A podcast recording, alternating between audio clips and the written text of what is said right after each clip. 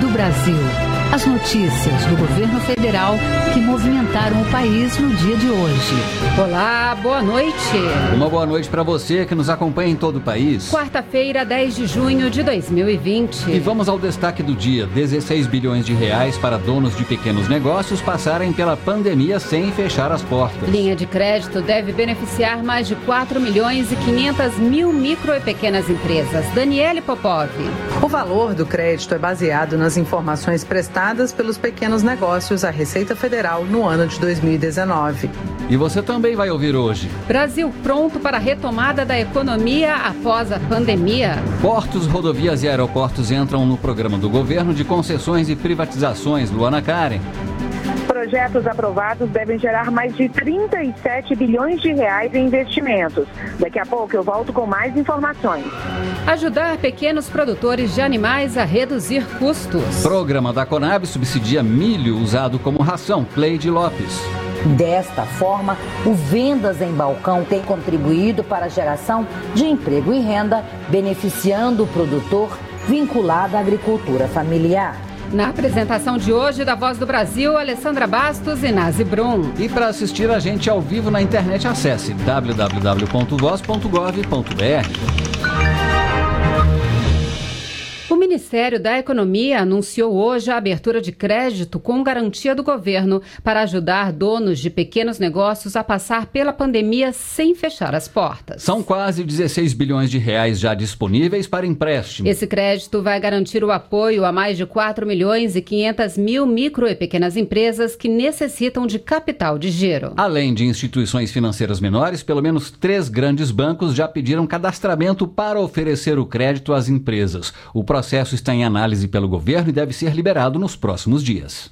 Uma instituição financeira, a Cooperativa Habitacional dos Bancários, Bancop, já está apta a oferecer crédito a micro e pequenas empresas pelo Programa Nacional de Apoio às Microempresas e Empresas de Pequeno Porte, Pronamp. Os quase 16 bilhões de reais já estão disponíveis no Fundo Garantidor de Operações.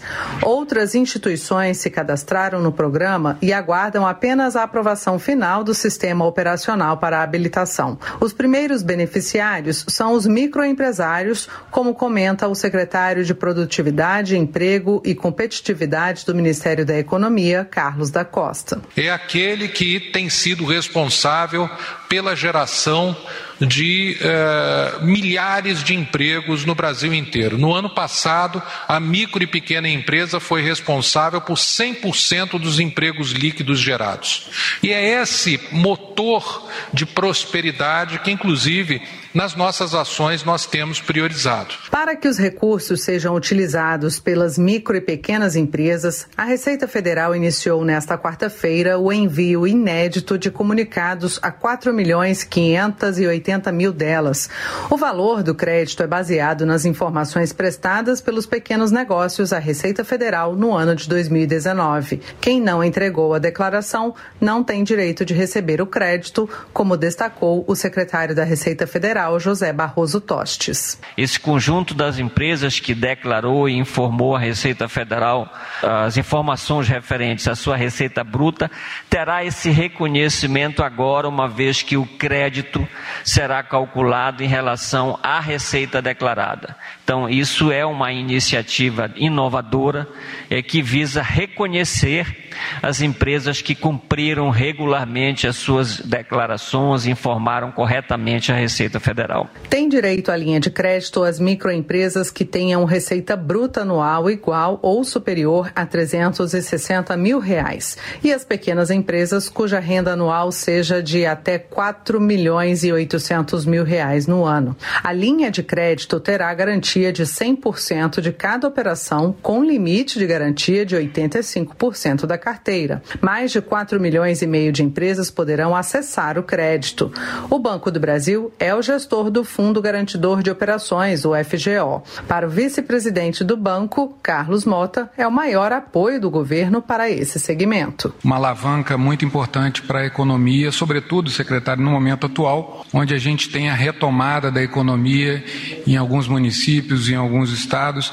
É um momento que a micro e pequena empresa precisam desse capital de giro, podendo ser capital de giro e, inclusive, investimento, se for o caso. As micro e pequenas empresas interessadas devem procurar mais informações em bb.com.br/fgo ou em www.portaldoempreendedor.gov.br no link do Pronamp. A adesão ao crédito pode ser feita até o dia 19 de agosto. Reportagem Daniele Popov. Projetos foram incluídos no programa de parcerias de investimento. O PPI prevê a privatização, a concessão e o estabelecimento de parcerias público-privadas de ativos do governo federal. Nós vamos conversar ao vivo com a repórter Luana Karen, que tem mais informações. Bom, boa noite, Luana. Quais são os principais projetos incluídos aí no PPI? Boa noite, Nádia, Alessandra, e boa noite aos ouvintes da Voz do Brasil. Bom, entre os projetos de infraestrutura que passam a fazer parte do PPI está o arrendamento de sete portos em quatro estados: Alagoas, Ceará, Rio Grande do Norte e São Paulo, e a desestatização do porto organizado de Itajaí, em Santa Catarina. Também foi aprovada a concessão de rodovias no Maranhão e no Pará. No setor aeroportuário, foi incluída a relicitação dos aeroportos de São Gonçalo do Amarante, no Rio Grande do Norte, e de Campinas, em São Paulo. E Luana, qual é o total de recursos que esses projetos devem trazer para o país? Olha, Alessandra, o governo estima que os projetos incluídos nesta quarta-feira devem gerar pelo menos 37 bilhões de reais aos cofres públicos. Desde que o PPI foi estabelecido, já foram celebrados investimentos de mais de 709 bilhões de reais para os próximos anos. A secretária especial do Programa de Parcerias de Investimentos, Marta Cellier, diz que as oportunidades no Brasil têm atraído a atenção de investidores, mesmo neste momento de pandemia. O que a gente vê do lado dos investidores é sim muito apetite pela retomada dos projetos no Brasil. O PPI está em permanente contato com investidores, potenciais investidores e investidores já hoje é, atuando em infraestrutura no Brasil. E a gente percebe que o mundo inteiro vive um momento de é, excesso de liquidez tem muito dinheiro parado, a juros muito baixos, e os projetos do Brasil são vistos cada vez mais como projetos atrativos em termos de taxa de retorno. Para o investidor, é uma oportunidade. O Conselho também decidiu pela liquidação da CEITEC. A empresa pública é vinculada ao Ministério da Ciência, Tecnologia, Inovações e Comunicações e atua na área de tecnologia, como de semicondutores e microeletrônica. Os projetos da empresa vão ficar a cargo de uma organização social, um OS, que é uma entidade privada sem fins lucrativos. O secretário executivo da pasta, Júlio Semeghini, explica. A decisão nossa é de qualificarmos uma OS que preserve parte dos talentos que são, serão identificados agora na CEITEC, parte de ativos, principalmente os intangíveis, de patentes, de registros, de toda essa parte. Isso deverá ser transferido para o Ministério da Ciência e Tecnologia, que vai oferecer para a OS que for qualificada. A ideia é que não haja interrupção de nenhum dos investimentos nem projetos que a CEITEC estejam fazendo fazendo. No Ministério do Meio Ambiente, o Conselho do PPI decidiu conceder à iniciativa privada a administração dos parques nacionais de São Joaquim, em Santa Catarina, e de Brasília. As empresas que assumirem esses locais serão responsáveis, por exemplo, por oferecer os serviços de visitação, apoio e conservação das unidades. No setor de turismo, foram incluídas a concessão do Forte Nossa Senhora dos Remédios e do Forte Orange, ambos em Pernambuco, da Fortaleza Santa Catarina, na Paraíba, e da Fazenda Paudalho, em São Paulo. E na área de mobilidade urbana, começou a fazer parte do PPI a linha 2, a linha 2 do metrô da região metropolitana de Belo Horizonte. Nazi e Alessandra. Obrigado, Luana Karen, pelas informações ao vivo. O ministro da Justiça e Segurança Pública, André Mendonça, se reuniu nesta quarta-feira com secretários de Segurança Pública estaduais. A parceria entre governo federal e estados para as ações de segurança foi um dos pontos discutidos. A repórter Luciana Colares de Holanda tem as informações. Boa noite, Luciana. Boa noite, Alessandra, Nazi e ouvintes da Voz do Brasil. O ministro da Justiça, André Mendonça, e os secretários de Segurança debateram o fortalecimento das relações entre o governo federal e os estados. A possível criação de um ministério específico da área da segurança pública também foi assunto na reunião. O ministro afirmou que mais importante que criar uma nova pasta é afinar as relações com os estados para melhorar a segurança em todo o país. A política de segurança, ela tem que ser construída com os estados. São as forças de segurança dos estados a primeira grande guardiã e defensora dos bens protegidos como a vida, o patrimônio, a paz social e a própria segurança dos cidadãos.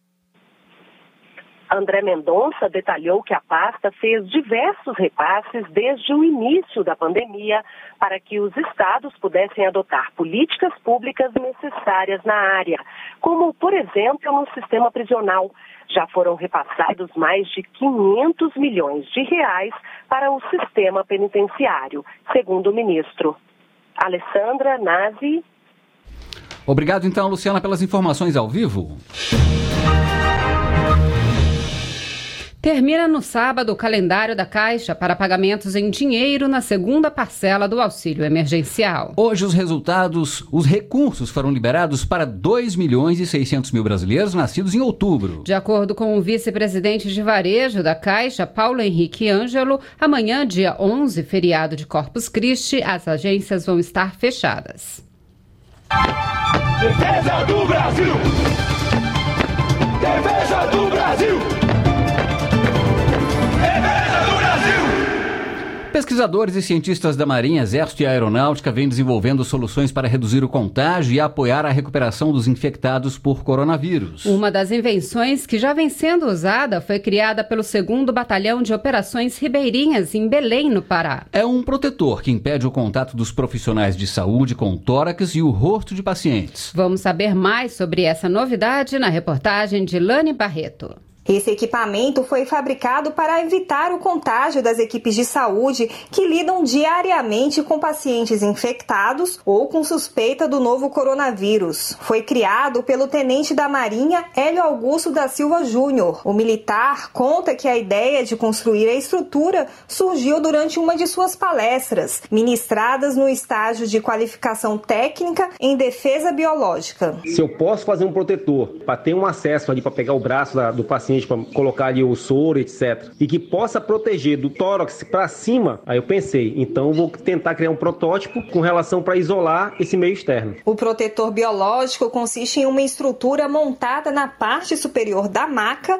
ou da cama hospitalar. Canos de PVC fixados em quatro pontos da parte superior da maca e cobertos com um plástico resistente formam uma espécie de cabine que isola o paciente dos profissionais de saúde. O uso do equipamento, combinado às demais medidas de segurança, pode aumentar a proteção das equipes para cerca de 80%. Cinco protótipos já foram instalados em ambulâncias. Até o dia 20 deste mês, 25 ambulâncias do estado estarão equipadas com protótipo. A cabo Cristina Costa Silva, do Corpo de Bombeiros Militar do Pará, diz sentir-se mais segura para prestar assistência durante o transporte até a chegada a uma unidade hospitalar hospitalar. Tem o equipamento, o socorrista ele acaba entrando em contato direto com o paciente, contaminando seus EPIs e o espaço interno da ambulância. Já com o protetor, o socorrista ele atende o paciente de forma isolada e mais segura. Outra iniciativa da Marinha que está em fase de desenvolvimento é um ventilador pulmonar emergencial. De baixo custo, o equipamento possui tecnologia nacional e preço inferior ao dos aparelhos disponíveis no mercado. O projeto é uma parceria entre a Marinha e a Escola Politécnica da Universidade de São Paulo. Reportagem Lani Barreto. Agora sim, vamos falar sobre o auxílio emergencial e termina no sábado o calendário da Caixa para os pagamentos em dinheiro da segunda parcela do auxílio. De acordo com o vice-presidente de varejo da Caixa, Paulo Henrique Ângelo, amanhã, dia 11, que é o feriado, as agências vão estar fechadas mas as, os caixas eletrônicos estarão disponíveis. Então, nós não teremos empregados da Caixa atendendo nas agências, nós voltamos a efetuar nova liberação na sexta-feira. Para os nascidos em novembro e no sábado 13 de junho para os nascidos em dezembro. O auxílio emergencial já foi pago a 58 milhões e 600 mil brasileiros. Um deles é o motorista de aplicativo Rodrigo Tavares, que fala como o auxílio ajudou a quitar as contas. Recebi minha primeira e segunda parcela do auxílio, deu para me pagar o documento do veículo, estava em possibilidade de trabalhar, deu para me é, quitar meu documento, meu aluguel, água e luz, e deu para comprar alguns mantimentos da casa. O pedido do auxílio emergencial ainda pode ser feito pelo aplicativo auxilio.caixa.gov.br ou numa agência dos Correios, que agora atende na semana de acordo com o mês de nascimento do solicitante. Na segunda-feira, para os nascidos em janeiro e fevereiro, terça-feira, para quem faz aniversário em março e abril, e quarta-feira, para os nascidos em maio e junho. Quem nasceu em julho, agosto ou setembro pode solicitar nos Correios na quinta-feira. E os nascidos em outubro, novembro e dezembro são atendidos na sexta-feira.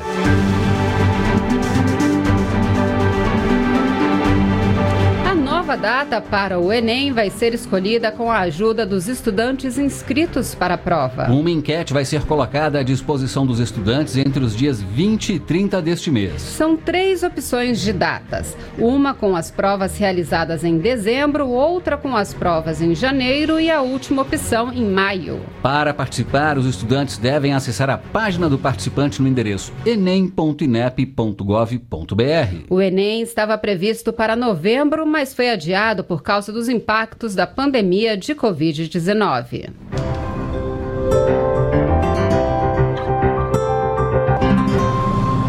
Benzedeiras, pajés, remédios naturais, tudo isso faz parte das tradições indígenas quando se trata de doenças. E para levar ainda mais saúde a essas populações em tempos de pandemia, respeitando as tradições locais, o governo realiza a Operação Covid-19 no Amazonas. Médicos, enfermeiros e agentes de saúde estão reforçando o atendimento para evitar que o coronavírus circule nas aldeias. Nesta quarta-feira, as equipes do Ministério da Saúde e Defesa foram até a comunidade e a UARETê, levando profissionais e equipamentos de proteção. Na terça-feira foi a vez de atender os indígenas da comunidade Quequari. A repórter Márcia Fernandes está acompanhando a missão e conta pra gente. Em frente ao encontro das águas dos rios Querari e Valpés está a pequena comunidade Querari, que reúne cerca de 370 pessoas, com 250 indígenas da etnia cubeu. Do outro lado das águas está Montenegro, já em terras colombianas. Foi em Querari que a comitiva realizou mais uma ação de atendimento. Os esforços foram concentrados no pelotão de fronteira de Querari. No posto de saúde, uma equipe com médico, dentista, técnico de enfermagem e farmacêutico farmacêutico já atua no dia a dia para atendimento de militares e da comunidade, inclusive os indígenas. Com a operação, os pacientes puderam fazer consultas com médicos especialistas, cardiologistas, pediatras e ginecologistas. Na ação, também foi oferecida a vacina contra a gripe e a atualização da caderneta de vacinação da comunidade. A indígena Marcela Gomes teve o quarto filho há 15 dias. Ela é esposa do cacique da aldeia e veio com o marido e os filhos se vacinar e aproveitou para fazer os primeiros exames no pequeno. O bebê tomou as primeiras doses do calendário vacinal. A indígena fala sobre reunir cuidados como a vacinação e a medicina tradicional do povo cubeu. O meu pai, ele benze, né? Quando acontecer alguma coisa, ele faz o seu trabalho, né? A gente acredita na medicina tradicional nossa e tanto dos brancos também às vezes ajuda, né? Por causa que nesse tempo, né, não é mais como antigamente, a gente precisa de atendimento atendimento médico, é nossa obrigação ter vacinação em dia. E é importante para as crianças não pegar gripe, virose, essas coisas. Os Cubeu não têm casos de coronavírus entre os moradores. Eles seguiram as recomendações de prevenção, como o uso de máscaras e álcool em gel, e evitam contato com outras pessoas fora da aldeia. O agente indígena de saúde Eduardo Martinho Gonçalves Paidan conta que no dia a dia eles prezam pela prevenção. Segundo a informação que veio de lá, disseram que para nós não descerem. Então a gente está por aqui, três meses sem sair daqui, estamos aqui, do jeito que foi pedido. E aí a gente não recebendo gente estranho. A ação foi acompanhada pela Secretaria Especial de Saúde Indígena do Ministério da Saúde. A secretaria reúne uma série de ações junto do Sistema Único de Saúde para a manutenção do bem-estar das populações indígenas. O secretário especial de Saúde Indígena substituto Rodrigo Santana explica as ações para evitar que o novo coronavírus afete a vida nas aldeias tivemos a necessidade de criar as unidades de atenção primária indígena ao combate à Covid-19 para o atendimento dos casos relacionados com a pandemia. Essas unidades fazem um primeiro atendimento e uma triagem na avaliação das equipes de saúde. Paralelamente, nós antecipamos o calendário de vacinação da gripe para as comunidades. Além disso, a CESAI criou uma equipe de resposta rápida para atendimento específico à Covid em necessidades de urgência. Além das vacinas, as equipes levaram também medicamentos, equipamentos de proteção, como máscaras e luvas, e testes de diagnóstico da Covid-19. As operações têm participação das Forças Armadas e seguem até o fim da semana. Nesta quinta-feira, o trabalho continua na comunidade de De São Gabriel da Cachoeira, Amazonas, Márcia Fernandes. Produtores familiares que criam animais podem contar com preços mais baixos para comprar o milho que serve de ração. O programa da Conab Vendas em Balcão oferece cereal a um preço mais baixo. O programa de vendas em balcão da Companhia Nacional de Abastecimento, a Conab, oferta milho para alimentação de animais mantidos por pequenos criadores a preços que ajudam a baratear os custos. Pelaldir Moreira Andrade é um pequeno criador de aves e porcos na região rural do Distrito Federal. Ele tem acesso ao programa e fala das vantagens. Nós compramos o milho lá com quase 50% de desconto. Como todos sabem, o milho está caríssimo. E com desconto de 50%, o milho sai a um preço bem em conta. E é muito fácil participar do programa. Esse programa está realmente ajudando o produtor rural. De janeiro a maio deste ano, a Conab atendeu 11.595 pequenos produtores, quando foram comercializadas cerca de 45.800 toneladas de milho. Já na primeira semana de junho, mais 33 mil toneladas do produto foram distribuídas. E hoje o programa tem em estoque cerca de 35 mil toneladas de milho para comercialização com criadores de animais em todo o país. Desta forma, o Vendas em Balcão tem assegurado o suprimento de insumos a várias pequenas propriedades rurais e contribuído para a geração de emprego e renda, beneficiando o produtor vinculado à agricultura familiar. Para ter acesso ao programa, é preciso efetuar o registro na CONAB. A inscrição tem validade de um ano e permite o acesso mensal aos estoques públicos, como explica a superintendente de abastecimento social da CONAB, Diraci Cavalcante. O criador que tiver interesse deve procurar a Superintendência Regional da CONAB. Os endereços e contatos estão disponibilizados no site tá? Podem acessar o site da Conab para terem acesso. Para saber mais sobre o programa Vendas em Balcão, é só acessar a página da Conab em www.conab.gov.br barra Vendas em Balcão. Reportagem Cleide Lopes. E essas foram as notícias do governo federal. Fique agora com um minuto do TCU e em seguida as notícias do Poder Judiciário e do Congresso Nacional. Uma boa noite. Lembrando que amanhã não tem a Voz do Brasil. A gente volta na sexta-feira. Boa noite para você e um bom feriado. Governo Federal. Pátria Amada. Brasil. Minuto do TCU. Na manhã desta quarta-feira, dia 10 de junho, o TCU emitiu parecer prévio pela aprovação com ressalvas das contas do presidente da República relativas ao exercício de 2019, sob a responsabilidade do presidente Jair Bolsonaro. A Corte de Contas emitiu, ao todo, 14 ressalvas e apontou 29 distorções no balanço geral da União, além de trazer 21 recomendações ao Poder Executivo Federal e sete alertas. Entre as irregularidades apontadas pelo parecer, que foi relatado pelo ministro Bruno Dantas, destaca-se a execução de despesas sem previsão orçamentária no INSS e também decorrentes de compromissos firmados com organismos internacionais. Para mais informações, acesse www.tcu.gov.br. TCU Fiscalização a serviço da sociedade. Você vai ouvir agora notícias do Poder Judiciário. Ministro Gilmar Mendes pede informações sobre afastamento de professor que se manifestou sobre fascismo. Superior Tribunal de Justiça autoriza a nomeação de coordenador de índios isolados na FUNAI. Justiça Federal condena ex-prefeito acusado de fraudar licitação para a construção de creche. Boa noite, eu sou Ana Carla Mourão. E eu sou Walter Lima. Ministro Gilmar Mendes, do Supremo Tribunal Federal, pede informações sobre afastamento de professor que se manifestou sobre o fascismo. A Advocacia Geral da União e o Colégio Militar de Brasília têm cinco dias para prestar esclarecimentos. Fábio Ruas. Gilmar Mendes é o relator numa ação de descumprimento de preceito fundamental movida pelo Partido Rede Sustentabilidade, que questiona o afastamento e a abertura de processo administrativo contra um professor. Ele foi afastado após afirmar para os alunos que a Polícia Militar de São Paulo teve comportamento que remete ao fascismo ao tratar de maneira diferente manifestantes contra e a favor do governo Bolsonaro durante protesto.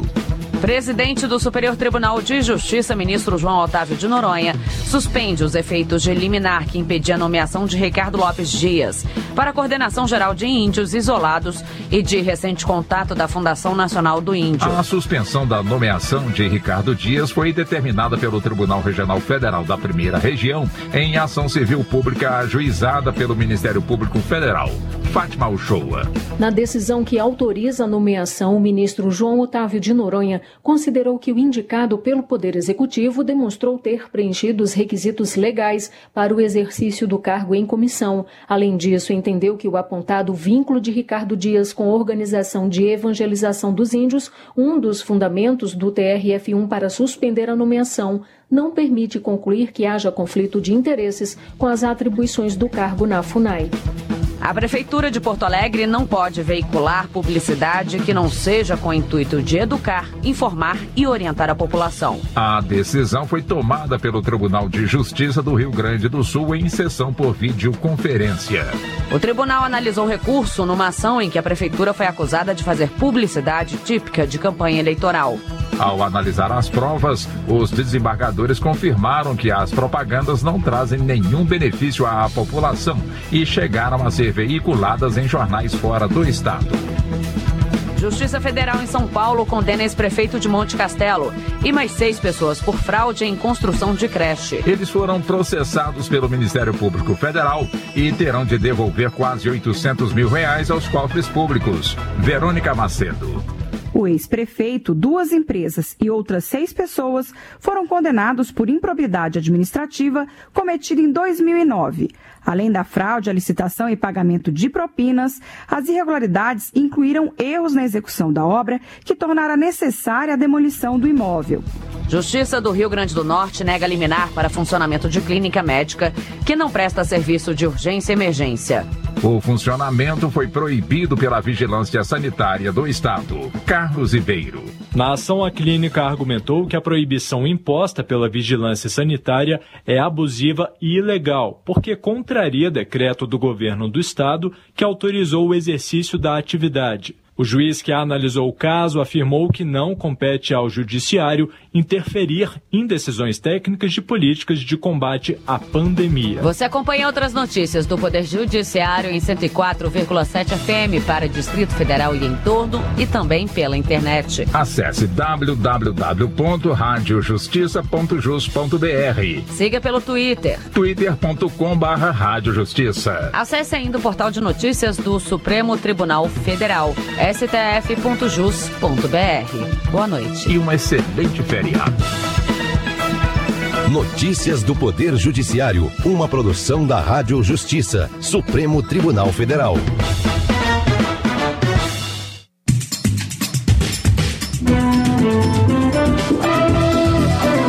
Está no ar o Jornal do Senado. Eu sou Alexandre Campos e estes são os destaques de hoje do Jornal do Senado, que começa agora. Fica para a próxima semana a votação do MP que permite suspensão do contrato de trabalho e redução de salário e jornada. Rose de Freitas defende testagem em massa da população para que real situação da Covid-19 seja conhecida. Senadores assinam manifesto em defesa do Poder Judiciário.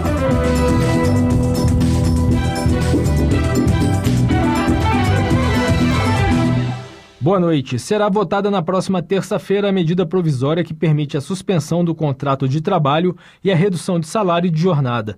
O texto já foi aprovado pela Câmara dos Deputados. Repórter Érica Christian.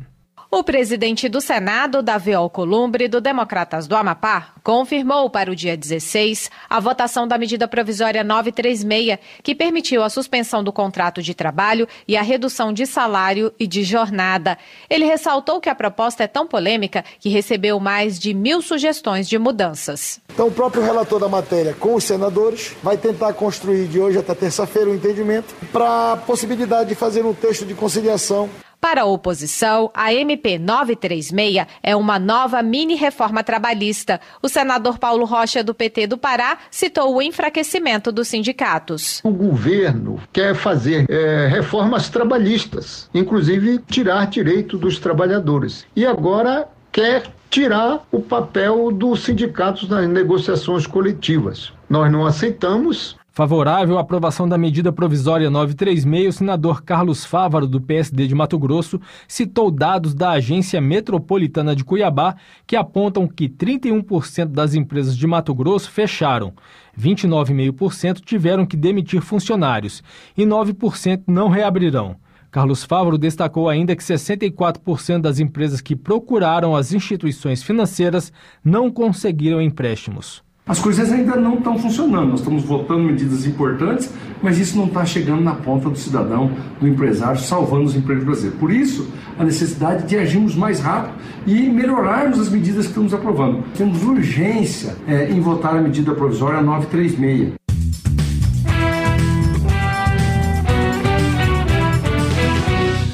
O Senado deve analisar em data ainda não definida o projeto que suspende algumas perícias do INSS durante a pandemia. Já aprovada pela Câmara dos Deputados, a proposta beneficia segurados com auxílio-doença, aposentados e pensionistas com doenças degenerativas. Reportagem de Ara Farias Borges. O vice-presidente da Comissão de Assuntos Sociais, senador Stevenson Valentim, do Podemos do Rio Grande do Norte, lembrou que as perícias evitam fraudes, mas neste momento é preciso proteger dessas pessoas. Mesmo com o risco de algumas pessoas que possam corromper, fazer mau uso desse sistema, mas pensando de forma abrangente e não expor as pessoas que já estão debilitadas. A senadora Zenaide Maia, do PROS do Rio Grande do Norte, que é médica, também defende a suspensão das perícias. Isso é um ato de humanidade e de proteção a essas pessoas. É a única maneira de evitar que grande quantidade de pessoas adoeçam ao mesmo tempo pelo coronavírus é o isolamento social. O senador Jean Paul Prats, do PT do Rio Grande do Norte, afirmou que a mudança no programa Bolsa Família, anunciada pelo ministro da Economia Paulo Guedes, é motivo para a sociedade ficar alerta. Jean Paul Prats advertiu que os planos para o Bolsa Família não estão claros e criticou a possibilidade de o programa ser vinculado à carteira verde-amarela para atender trabalhadores informais. Para o senador, esses trabalhadores precisam de ações sérias e concretas que não podem servir de pretexto para fragilizar o Bolsa Família Família. Quem tentou se apropriar de 83 milhões de reais do Bolsa Família destinado ao povo pobre do Nordeste para financiar fake news não pode ter boas intenções com o programa. O Ministério da Economia não é o mais adequado para mexer num programa de assistência social. Não tem técnicos qualificados para isso. Pior, nos últimos tempos, tenho até duvidado de que tenha técnicos qualificados para trabalhar com a economia em si. Ministro Paulo Guedes, fica aqui o nosso recado. Tire as mãos do Bolsa Família.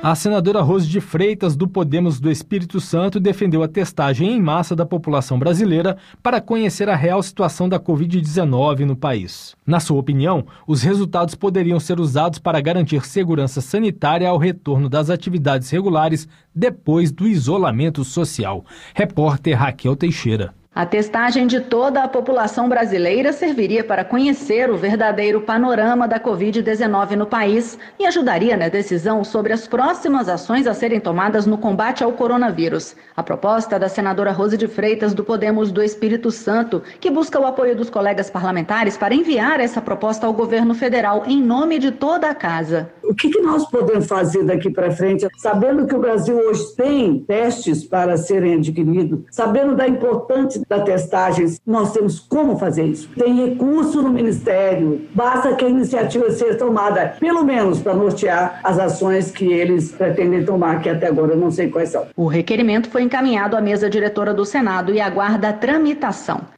E o senador Rodrigo Cunha, do PSDB de Alagoas, pediu urgência à tramitação de sua proposta, que obriga o governo federal a dar total transparência aos dados sobre a pandemia e a apresentar um plano nacional de combate ao coronavírus. Além disso, o projeto determina a criação de um conselho para monitorar as ações de enfrentamento às emergências de saúde pública, bem como um centro de inteligência de dados abertos, disponíveis a todo cidadão. Rodrigo Cunha, que é presidente da Comissão de Transparência, Fiscalização e Controle do Senado, criticou a tentativa do governo de modificar a metodologia dos informes sobre a pandemia, que qualificou de perigoso passo. Ocultar esses dados sobre a pandemia é algo da mais alta gravidade. Mais do que manifestar nossa indignação, também é papel do Senado apresentar saídas para que precedentes perigosos e que trazem prejuízos à sociedade não se consolidem. Já o senador Eduardo Girão, do Podemos do Ceará, acusou a Organização Mundial da Saúde de adotar uma postura política e ideológica ao levar em consideração um estudo divulgado na semana passada que relaciona o uso da cloroquina ao aumento da mortalidade. O senador disse que, segundo protocolos de outros países, de alguns estados brasileiros e até de hospitais privados do Ceará, a cloroquina tem ótimo efeito quando administrada no começo da infecção mas estamos querendo esconder isso do povo brasileiro. E o meu Ceará, infelizmente, uma má vontade muito grande do nosso governo, com pesquisas fraudulentas da OMS como base, né? Enquanto as pessoas que têm dinheiro andam com a cloroquina no bolso. É, o povo não tem direito, mas essas pessoas todas têm. O que é que estão querendo esconder? Só porque é barato?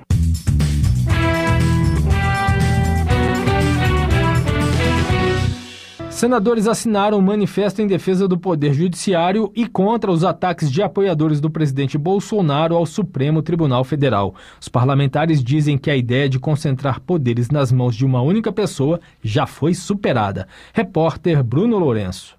Os líderes do PT, PDT, Cidadania, Rede Sustentabilidade, PSB e PSD no Senado demonstraram solidariedade ao Poder Judiciário diante de ataques vindos do presidente da República, ministros e parcela de seus apoiadores.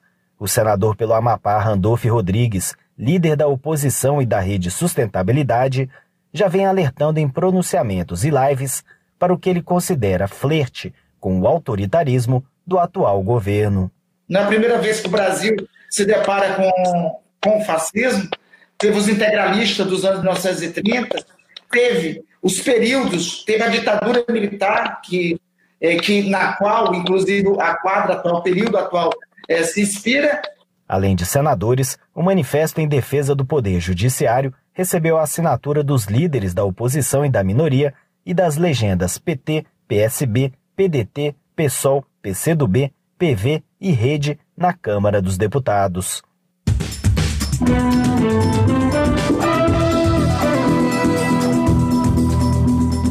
Trabalhos técnicos de Eliseu Caires, o Jornal do Senado fica por aqui. Acompanhe agora as notícias da Câmara dos Deputados. Boa noite, bom feriado e até sexta-feira.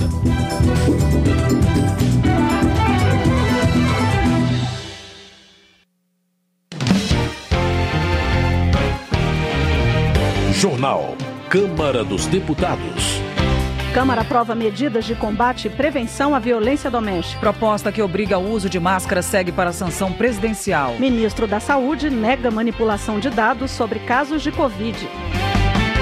Boa noite. Em audiência promovida pela comissão externa da Câmara que discute as ações de combate à Covid-19, o ministro da Saúde, Eduardo Pazuello, informou que o governo deve mudar o protocolo de atendimento à população. Pazuello disse ainda que o Ministério atualizou a base de dados de casos de coronavírus com o objetivo de garantir transparência à real situação da pandemia em cada estado. Quem traz mais detalhes da reunião é a repórter Carla Alessandra.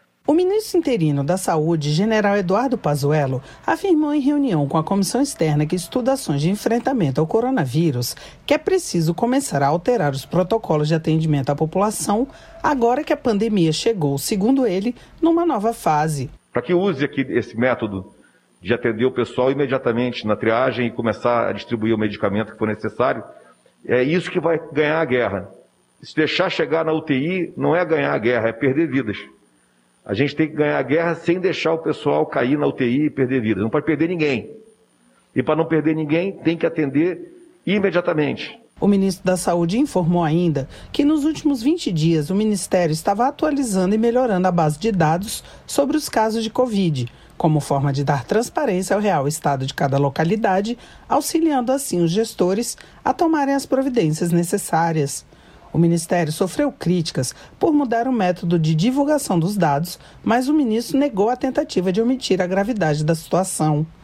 A relatora da comissão, deputada Carmen Zanotto, do Cidadania de Santa Catarina, destacou a importância da reunião para informar parlamentares e a população sobre as ações do Ministério. A gente aprimorar a informação ela é fundamental e a reunião de hoje mostrou para nós o quanto é importante a gente continuar avançando no enfrentamento desta pandemia, aprimorando a informação. O presidente da Câmara, deputado Rodrigo Maia, esteve na audiência, cobrou transparência com os dados da Covid-19 e reiterou a necessidade de melhorar a comunicação do governo com estados e municípios. Para que a gente possa organizar da melhor forma possível os próximos meses do enfrentamento à pandemia. Com a certeza que o objetivo de todos é o mesmo, que é salvar vidas, né?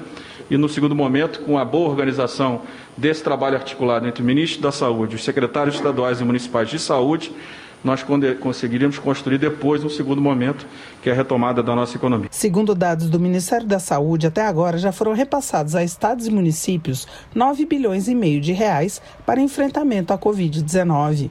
Desse total, mais de um bilhão foi para a habilitação dos leitos de UTI exclusivos para pacientes de Covid e 11 milhões para a compra de medicamentos. Da Rádio Câmara de Brasília, Carla Alessandra. Política. Ao fazer uma reflexão sobre as últimas manifestações do país, Luizão Goulart, do Republicanos do Paraná, diz que é a favor dos atos legítimos, mas critica manifestações violentas ou contra as instituições democráticas, como o Congresso e o Supremo Tribunal Federal. Luizão Goulart lamenta que alguns parlamentares estejam incitando a realização de atos contra as instituições. Ele lembra que o Congresso tem dado todas as ferramentas necessárias para que o governo enfrente a pandemia, mas diz que o executivo não está atento aos problemas causados pela doença. O deputado teme que a situação do país possa ficar ainda pior. Bibo Nunes, do PSL do Rio Grande do Sul, afirma que algumas bandeiras utilizadas por apoiadores do presidente Jair Bolsonaro nas manifestações não representam o pensamento do governo. O parlamentar argumenta que nunca apoiou o fechamento do Congresso. Bibo Nunes informa que apresentou um projeto de lei para que a população possa utilizar a bandeira do Brasil de forma estilizada, em camisetas, por exemplo, como ocorre em outros países. Para ele, o símbolo evidencia o orgulho de ser brasileiro. Alexandre Leite, do Democratas de São Paulo, diz que a esquerda está usando as mortes trágicas de crianças, como a do menino Miguel, que caiu do nono andar de um prédio em Recife, como trunfo político. Para o deputado, essas pessoas não são propriedade da política para serem utilizadas em rede nacional. Luiz Miranda, do Distrito Federal, leu em plenário a mensagem do presidente do Democratas, Antônio Carlos Magalhães Neto, da Bahia, na qual explica que o partido não integra o chamado Centrão, pois não participa de negociações de cargos. A CM Neto enfatiza que a sigla é independente. Luiz Miranda destaca que o Democratas apoia a agenda do governo em prol da população, principalmente neste momento de pandemia, mas se sente à vontade para criticar atos do executivo. Doutor João, do Prós da Bahia, destaca a participação do Corregedor Nacional da Justiça, ministro Humberto Martins, na audiência pública sobre a atuação do Poder Judiciário diante da pandemia. O encontro foi promovido pela comissão externa que analisa as ações contra o coronavírus na Câmara dos Deputados. Transportes. Darcy de Matos, do PSD de Santa Catarina, alerta para os problemas enfrentados pelos profissionais de transporte escolar. Segundo o deputado, 190 mil transportadores financiaram a compra de vans e agora não conseguem pagar a conta porque as aulas estão paralisadas. Darcy de Matos informa que vai apresentar um projeto para socorrer a categoria. Segundo ele, dos 190 mil transportadores escolares, 40% são autônomos, 30% são microempreendedores individuais e 30% são microempresários. O deputado diz ainda que Goiás concedeu um financiamento de três parcelas de 3 mil reais, com carência de 12 meses e cestas básicas para o setor. Economia. Efraim Filho, do Democratas da Paraíba, entende que o caminho para equilibrar a economia na pós-pandemia passa pelo salvamento das micro, pequenas e médias empresas, que são as que mais geram emprego e mais pagam tributos no país. Na opinião de Efraim Filho, os programas que foram implementados até agora não alcançaram os resultados necessários. O parlamentar observa que é preciso oferecer alternativas para que os créditos cheguem na ponta. Projeto de Eduardo Bismarck, do PDT do Ceará, prevê a prorrogação do auxílio emergencial. No entanto, o congressista alerta que, antes de prorrogar o auxílio, o parlamento precisa pensar em uma penalidade maior para quem comete o crime de fraude no recebimento do recurso. Ivan Valente, do Pessoal de São Paulo, denuncia que os cidadãos não estão tendo acesso à ajuda emergencial porque o governo está negligenciando esse apoio. O parlamentar diz ainda que os recursos aprovados pelo Congresso para responder à pandemia e ao desemprego também não chegaram aos estados e municípios. Agricultura.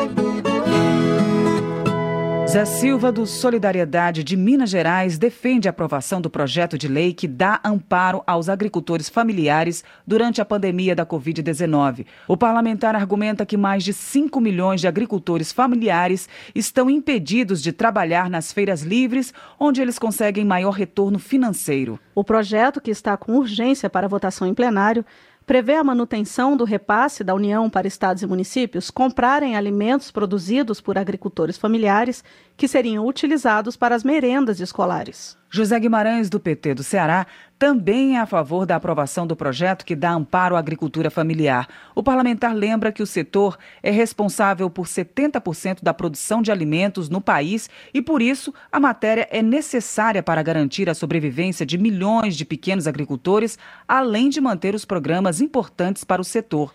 Perpétuo Almeida, do PCdoB do Acre, ressalta que a Câmara já aprovou matérias que ajudam grande parte da população brasileira e também empresas durante a pandemia. Agora, segundo ela, é a hora de ajudar aqueles que são responsáveis pela produção de alimentos no Brasil. Já Paulo Ganime, do Novo do Rio de Janeiro, defende ajustes no projeto. O deputado destaca a importância da agricultura familiar, mas diz que o texto em análise na Câmara pode trazer consequências negativas para o país, aumentando o desequilíbrio econômico-financeiro. O deputado espera que a Câmara corrija alguns pontos da matéria antes de ser aprovada. Votação. Três projetos que voltaram do Senado foram aprovados ontem na Câmara. O primeiro obriga o uso de máscaras em espaços públicos e privados de acesso público. Outra proposta votada garante prioridade na testagem da Covid-19 aos profissionais que atuam no combate à doença. Finalmente foi aprovado o projeto que suspende por 90 dias a inclusão de novos inscritos em cadastros negativos, como Serasa e SPC. Todas as matérias seguem para a sanção presidencial. Acompanhe na reportagem de Paula Bitar. O plenário da Câmara aprovou nesta terça-feira a proposta que obriga o uso de máscaras nas ruas, nos espaços privados de acesso público, como shoppings, por exemplo, e no transporte público, enquanto durar o estado de calamidade pública decorrente da pandemia de Covid-19. O relator do texto, deputado Gil Cutrim, do PDT do Maranhão, acatou as modificações aprovadas no Senado. Por exemplo, a obrigação para que órgãos e entidades públicas concessionárias de serviços públicos e setor privado de bens e serviços adotem medidas de higienização em locais de circulação de pessoas e no interior de veículos, oferecendo álcool em gel aos usuários. O substitutivo do Senado Federal traz pertinentes alterações à forma de se utilizar a máscara de proteção individual, incluindo entre os locais onde é obrigatório o seu uso os veículos de transporte remunerado individual de passageiros, ônibus, aeronaves, embarcações de uso coletivo fretados, estabelecimentos comerciais industriais, templos religiosos, estabelecimentos de ensino e demais locais fechados em que haja reunião de pessoas. O texto aprovado estabelece a penalidade de multa por descumprimento das regras, mas impede que ela seja aplicada à população mais pobre, que inclusive deverá receber máscaras gratuitamente. O Partido Novo se posicionou contra as mudanças do Senado por considerar que alterações como a retirada de um teto para a multa e o item que fala da obrigatoriedade do álcool em gel ferem liberdades individuais. Outra proposta aprovada nesta terça garante prioridade na testagem da Covid-19 aos profissionais que atuam no combate à doença e estão em contato direto com pessoas contaminadas, como médicos, enfermeiros e agentes funerários. O relator, deputado Irã Gonçalves, do PP do Paraná, também acolheu as alterações do Senado, que, por exemplo, aumentaram o rol dos beneficiados com a regra para incluir profissionais essenciais ao controle de doenças e à manutenção da ordem pública. As alterações realizadas pelo Senado são meritórias desde que ampliam as medidas de proteção e o número de profissionais a serem protegidos, contemplando categorias importantes que se encontram expostas e fazendo frente à pandemia. O Partido Novo também foi contrário a essa ampliação, como explicou o deputado Vinícius Poit, de São Paulo. O Novo foi a favor do texto aqui na Câmara. Agora, com as inclusões no Senado, a gente acredita que muito recurso, inclusive para testes para esses profissionais, não necessariamente são aqueles diretamente no combate na linha de frente, serão utilizados e aí, com a escassez dessa pandemia, vai faltar para quem mais precisa. O texto aprovado também obriga os empregadores a fornecer gratuitamente equipamentos de proteção individual aos profissionais que atuam em atividades essenciais e estejam em contato direto com portadores ou possíveis portadores do coronavírus. Os deputados também aprovaram um projeto que suspende por 90 dias a inclusão de novos inscritos em cadastros negativos, como, por exemplo, Serasa e SPC. A suspensão vale para inadimplência registrada após 20 de março de 2020. O relator, deputado Julian Lemos, do PSL da Paraíba, não acatou as mudanças dos senadores e venceu o texto que já tinha sido anteriormente aprovado pela Câmara. O projeto original está mais adequado para alcançar o objetivo para o qual foi criado, proteger o consumidor brasileiro nesse momento de pandemia. O substantivo do Senado estendeu as novas diretrizes legais para um cadastro positivo indicando a inclusão de matéria nova em relação ao projeto original. Além disso, o substantivo do Senado Federal propõe interferência do Poder Executivo, dispositivos que podem ser questionados por inconstitucionalidade, em decorrência de um vício de iniciativa privada daquele poder em apresentar proposições que criem linhas de crédito. As três propostas aprovadas nesta terça-feira seguem para sanção presidencial. Da Rádio Câmara, de Brasília, Paula Bitar. Saúde. Schiavinato, do PP do Paraná, parabeniza o governo federal pela liberação da segunda parcela de recursos para os hospitais filantrópicos e para as santas casas. O parlamentar ressalta que a medida vai ajudar, em especial, o atendimento no interior do Brasil. Celso Maldaner, do MDB de Santa Catarina, alerta que apenas as cidades de Joinville, Blumenau e Florianópolis, no litoral catarinense, foram beneficiadas com os 2 bilhões de reais previstos para as santas casas e hospitais filantrópicos. Segundo Celso Maldaner, outros municípios de Santa Catarina também precisam dos recursos. Ele cita o Hospital Regional São Paulo, em Xanxerê, que instalou 20 leitos de UTI para o tratamento da Covid-19 e ainda não recebeu nada. Hugo Mota, do Republicanos da Paraíba, destaca a aprovação do projeto que obriga a presença em tempo integral de fisioterapeutas nas unidades de terapia intensiva. O parlamentar informa que essa era a reivindicação antiga da categoria e que a medida vai ajudar na recuperação dos pacientes. Hugo Mota reforça também a necessidade de as clínicas de fisioterapia voltarem a ter o Simples Nacional como modelo tributário. Edmilson Rodrigues, do PSOL do Pará, também fala da importância dos fisioterapeutas nas unidades de terapia intensiva. O parlamentar explica que os profissionais desenvolvem exercícios específicos que ajudam na recuperação mais rápida dos pacientes internados. Segurança Pública. O plenário aprovou hoje medidas de combate e prevenção à violência doméstica durante o estado de emergência de saúde pública decorrente do novo coronavírus. A proposta segue para a sanção presidencial. Por falta de acordo, os deputados adiaram para a semana que vem a votação da medida provisória que reduz temporariamente as contribuições para o sistema S. Acompanhe na reportagem de José Carlos Oliveira. O plenário da Câmara aprovou nesta quarta-feira o projeto de lei com várias medidas de proteção a mulheres, idosos e crianças diante da violência doméstica no período de pandemia do novo coronavírus. O texto já tinha sido aprovado pela Câmara no fim de maio, mas voltou à análise dos deputados devido a alterações feitas pelo Senado. Uma delas foi a inclusão das pessoas com deficiência entre os beneficiários das medidas protetivas. Os órgãos de atendimento a pessoas em situação de violência passam a ser considerados serviços essenciais e não poderão ter o funcionamento interrompido durante a pandemia, denúncias encaminhadas ao Ligue 180 de proteção à mulher e Disque 100 de proteção a crianças e adolescentes deverão ser encaminhadas às autoridades em até 48 horas e os órgãos de segurança pública terão de garantir atendimento ágil em caso de risco de vida ou a integridade física da vítima. A relatora da proposta, deputada Flávia Moraes, do PDT de Goiás, justificou a urgência dessa medida. Nós gostaríamos de aprovar, tendo em vista o aumento significativo de ocorrências de violência contra a mulher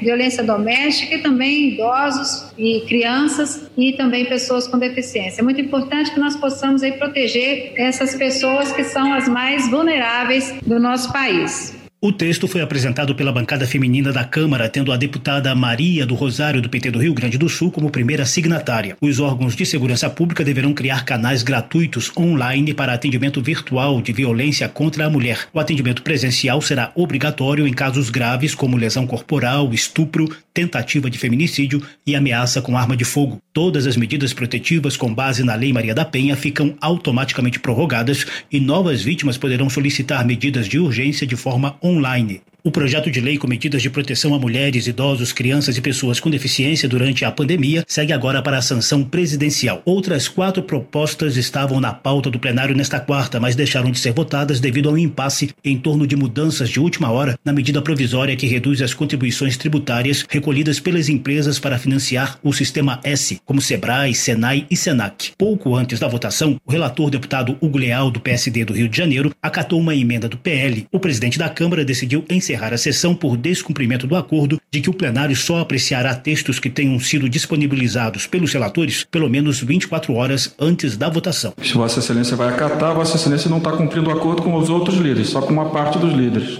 para que a gente possa votar, continuar votando com normalidade. Com o argumento de amenizar os encargos das empresas durante a pandemia, o texto original da medida provisória reduzia em 50% as contribuições ao sistema S por três meses. Já o relator Hugo Leal previu vigência da medida apenas para abril e maio. A emenda da discórdia tinha o apoio do governo e tentava incluir uma redução de 25% nas contribuições de junho. A líder do PSOL, deputada Fernanda Melchiona, do Rio Grande do Sul, entendeu a mudança como manobra governista. O que não pode pode é um relatório ser apresentado com 24 horas de antecedência e no momento da votação se aceita alguma emenda que desfigura o relatório ou que muda substancialmente o relatório analisado. Isso, desculpe ao líder do governo, mas me parece uma manobra, pelo menos a forma. O líder do governo, o deputado Vitor Hugo, do PSL de Goiás, rebateu a crítica. Nós havíamos apresentado também a preferência para o texto original e nós também retiramos em vista da possibilidade de construção desse acordo com 50, 50 e 25, que é o meio termo entre aquilo que o governo pretendia e aquilo que o relatório relator tinha sinalizado inicialmente. A gente não fez isso como uma manobra para poder não votar. A, a possibilidade de, de caducar o interesse de votar essa medida é muito mais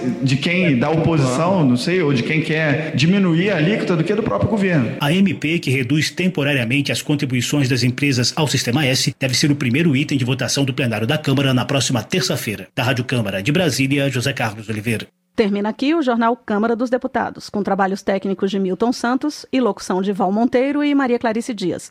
Boa noite para você. A Voz do Brasil está de volta na sexta-feira. Boa noite. Você ouviu A Voz do Brasil. Boa noite.